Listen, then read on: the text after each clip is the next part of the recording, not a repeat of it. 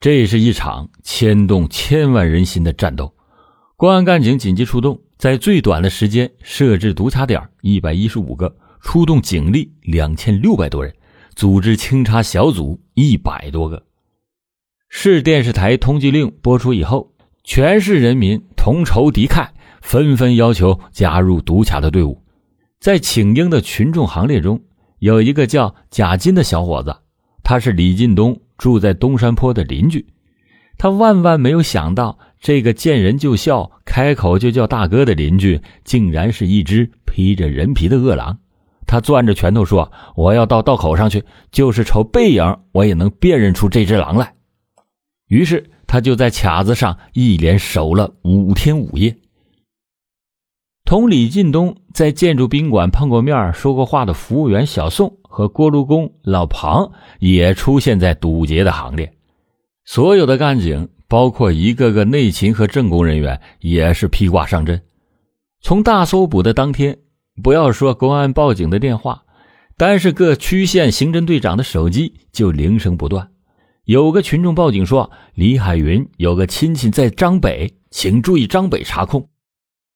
专案指挥部在一遍遍地审视着一个问题：杀人魔鬼李进东究竟是逃向了何方？十九日这天，坐落在大山深处的张北县小河子村个体司机李平，照例起了个大早。连夜的雨水使乡村的土路泥泞不堪。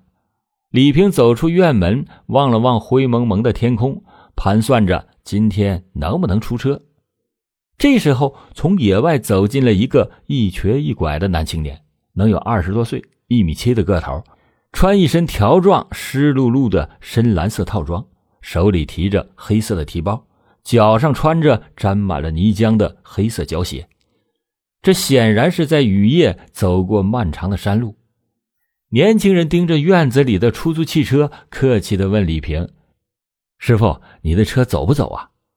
这场连夜雨，山路啊，实在没法走了。那我能不能到你的家里暖暖身子？那个年轻人露出了一副乞求的神色。坝上人既好客又富有同情心，李平就把他让进了家门，拿出了自己的衣服让他换上，两个人就开始攀谈了起来。李平问：“你是哪里人呢？叫什么名字？怎么跑到小河子了？”“哦，我是河南人。”叫李进东来找我的妹妹，说着，年轻人从上衣口袋里掏出了一张淋湿了的纸条。你看，就在这个地方，师傅，你知道吗？李平接过来，只见上面模糊的显示出“乌某某旗小蛇台乡”的字样。李平摇了摇头。李平见李进东疲惫不堪，就给他做了饭。吃完饭以后，年轻人倒头便睡，直到傍晚醒来。李平就把李进东送到小河村村委会去过夜。第二天一早，李平送旅客和萍水相逢的李进东进了县城，也就是十点钟左右，车在靠近县城的一个加油站加油，还没等车停稳，李进东跳下车就走。李平就有些奇怪，喊道：“哎，你到哪儿去啊？”李进东头也没回，说：“我已经查清楚地址了，到包头去。”班车在返回的路上，乘客们议论着公安局正在抓捕一个逃犯。李平怦然心动，山沟沟人不大记名字，但是李进东的行踪是有些可疑的，他就赶快驱车回村，跳下车就找到村支书刘志远进行了报告。专案指挥部接到张北县局发现李进东行踪的报告以后，立即的驱车赶到张北。经过查找，内蒙古拉特前旗有一个小佘太乡，而不是小佘台乡。李平看到乌某某旗，极有可能就是乌拉特前旗，随即决定派员追捕。二十一日晚上九点二十六分，刑警支队的副支队长带领着两名干警登上了开往包头的七十七次特快列车。下午一点四十分。追捕小组来到乌拉特前旗公安局，正在值班的副局长热情地接待了追捕组。得知到追捕小组的来意以后，马上指示前旗刑警队张小明副队长前往协助。晚上七点四十分，一行赶到后山分局，分局主管刑侦的副局长是个豪爽的汉子，一听说是系列的杀人案犯，就扯着嗓子点出了三名干警，由他带着协助追捕组直扑典力素泰村。樊丽萍看了看手表，十一点钟了。为了隐蔽起见，他们把车隐蔽在距离村子五华里的一个小山洼里。赵永胜副局长先化妆进村去摸情况。半个小时过了以后，赵永胜副局长大步流星的回来了。他压低了嗓门，兴冲冲的说出了摸查结果。按照当地的习惯，家家都有白酒，只有来了远方的客人才外出买啤酒。可是下午吃饭的时候，赵习明的妻子偏偏从小卖部买回了一瓶啤酒。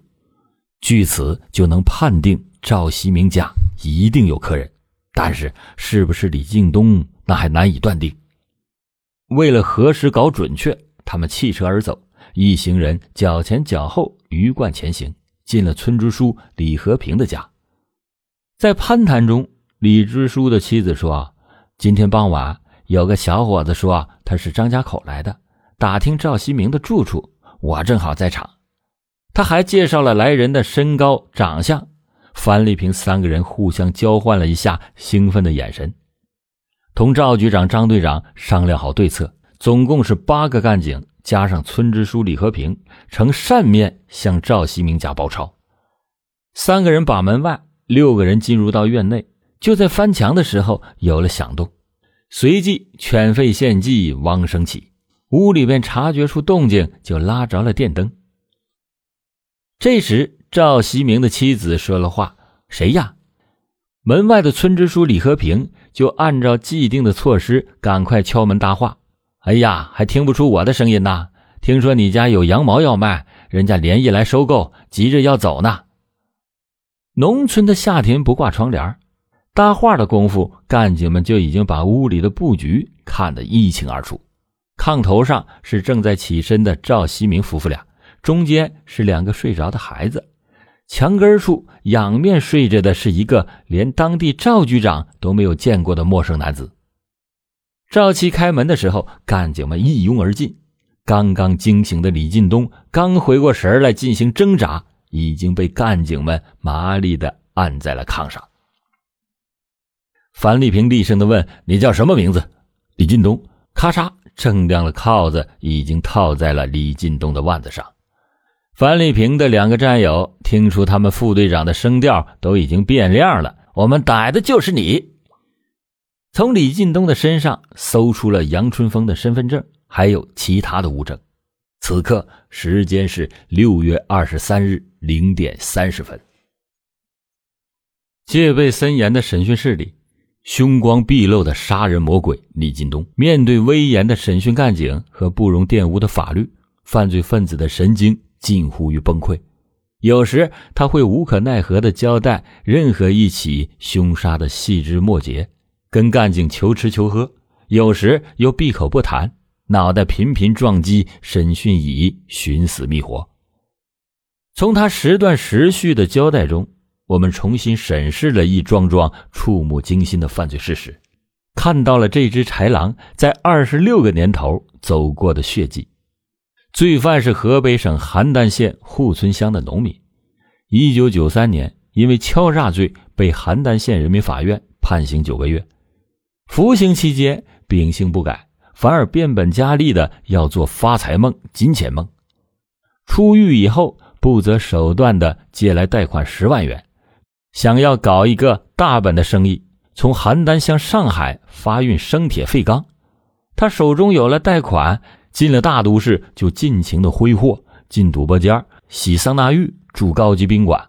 回到村里呢，竟然迎来了人们的啧啧称羡。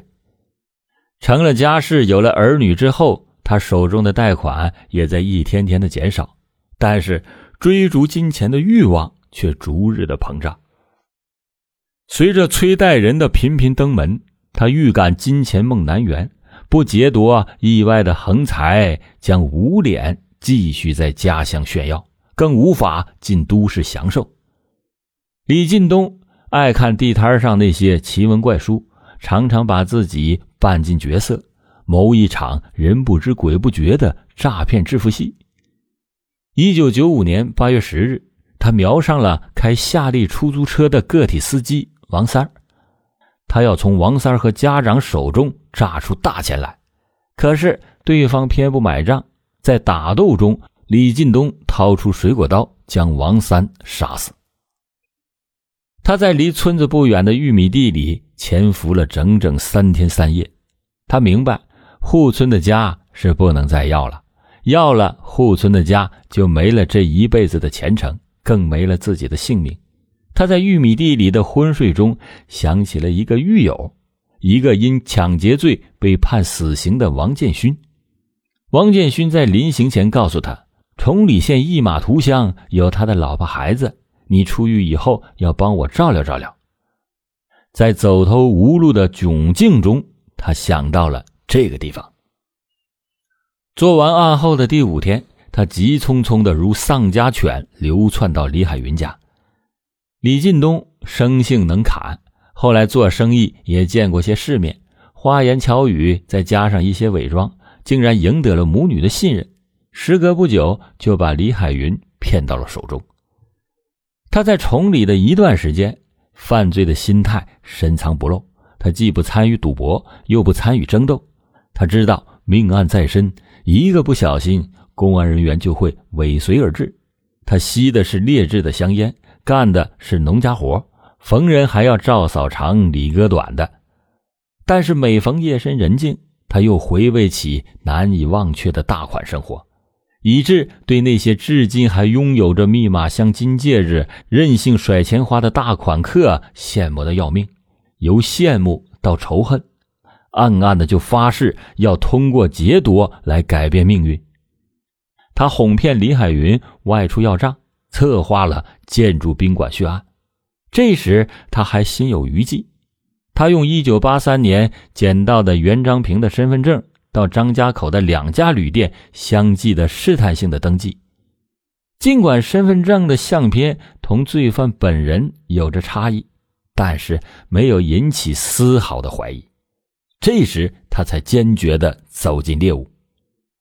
他害怕警察，担心自己的衣帽携带的物品会招来无端的追问，所以作案从不带任何的凶器，动手之前现购买。第一次作案。使用的斧头很扎眼，后来他只买锤头，行凶的时候往背角一塞，做完案以后用水洗去指纹。对于这样一个罪大恶极的犯罪分子，我们已经无法用“你为什么不考虑你的罪行已经使十二个幸福家庭失去了欢乐，你也有父母妻子等等”之类的话去寻根问底儿，只是感到对待这样的罪犯，早抓住一天。人民的生命和财产就多一份安全。一九九六年六月二十三日凌晨一点四十分，被国家公安部通缉杀害了十二名无辜群众的恶魔李进东，终于被张家口市公安干警生擒活捉。杀人狂魔李进东被执行枪决。